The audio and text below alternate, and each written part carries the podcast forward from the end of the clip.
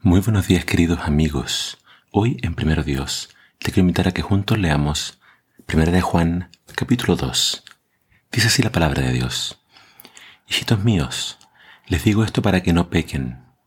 Pero si alguno peca, tenemos un abogado ante el Padre, a Jesucristo el justo. Él es el sacrificio que fue ofrecido por nuestros pecados, y no solo por nuestros, sino también por los de todo el mundo. ¿Cómo podemos saber que conocemos a Dios? Si obedecemos sus mandamientos. Si alguno dice, yo conozco a Dios, pero no obedece sus mandamientos, miente y no dice la verdad. En cambio, el amor a Dios se demuestra cuando obedecemos lo que Él manda. Así estamos seguros de que estamos unidos a Dios. El que afirma que está unido a Dios debe vivir como Jesucristo vivió. Queridos hermanos, no me estoy refiriendo a ningún mandamiento nuevo sino el mandamiento antiguo que desde un principio han tenido ustedes. Sin embargo, siempre es nuevo, porque es una realidad que se muestra en Cristo y en ustedes. Esto es así porque la luz verdadera brilla y hace que la oscuridad vaya disipándose. El que dice que anda en la luz, pero aborrece a su hermano, todavía está en tinieblas. El que ama a su hermano anda en la luz y no tropieza. En cambio, el que odia a su hermano vaga en la oscuridad y en ella vive, y no sabe a dónde va, porque la oscuridad lo ha dejado ciego. Les escribo estas cosas, queridos hijos, porque sus pecados han sido perdonados en el nombre de Cristo. Les escribo estas cosas, padres, porque conocen al que existía desde el principio.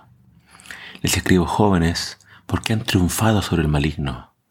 Les he escrito, queridos hijos, porque han conocido al Padre. Les he escrito padres, porque han conocido al que existe desde el principio.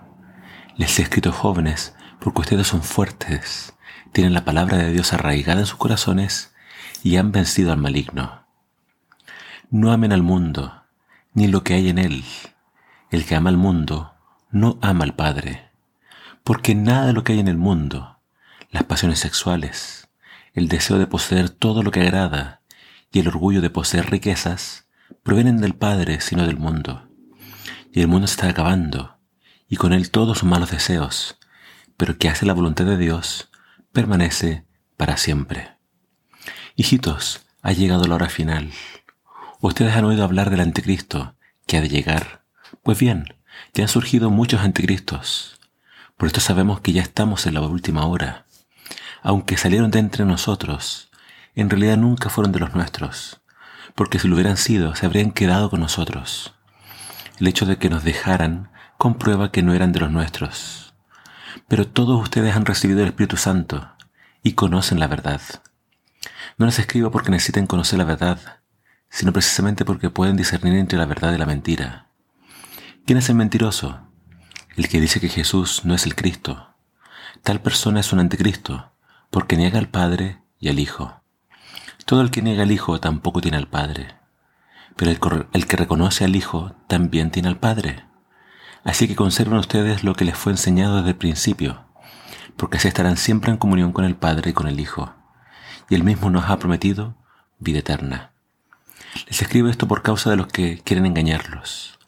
Pero ustedes han recibido el Espíritu Santo y Él vive en ustedes.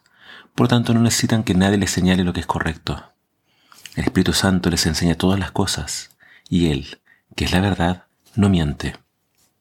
Así que tal como les he enseñado, vivan en Cristo. Y ahora, queridos hijos, permanezcan en comunión con el Señor, para que cuando vuelva puedan presentarse delante de Él seguros y sin tener de qué avergonzarse. Si saben que Jesús es justo, deben también saber que todo, lo que, eh, todo el que practica la justicia es hijo de Dios. Acá Juan se va a centrar en el mandamiento acerca del amor. Eh, quien guarda los mandamientos está en una correcta comunión con Dios. Eh, pero Juan no nos habla de todos los mandamientos, aunque obviamente todos los mandamientos son importantes. Santiago lo dijo así. Quien quebranta un mandamiento, los quebrantó todos. Para Juan el mandamiento más importante es el amor. ¿Y por qué? Porque al final del capítulo nos habla de aquellos que habían salido de entre la iglesia y se habían vuelto anticristos. Habían empezado a, por alguna razón, negar a Jesús y Juan es bien categórico. Quien niega a Jesús también niega al Padre.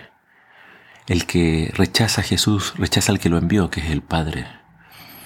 Por lo tanto, tenemos que amarnos unos a otros y tenemos que amar a Dios por sobre todas las cosas.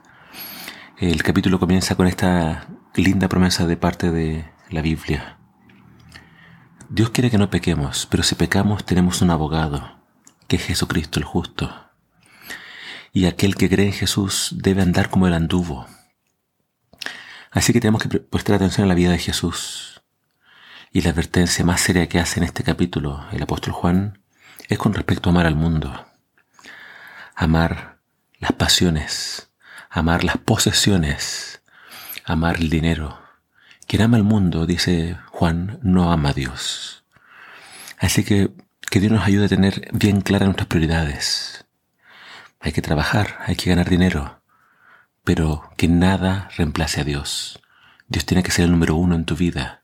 Él merece todo tu amor, todos tus afectos, toda tu adoración. Que el Señor te bendiga.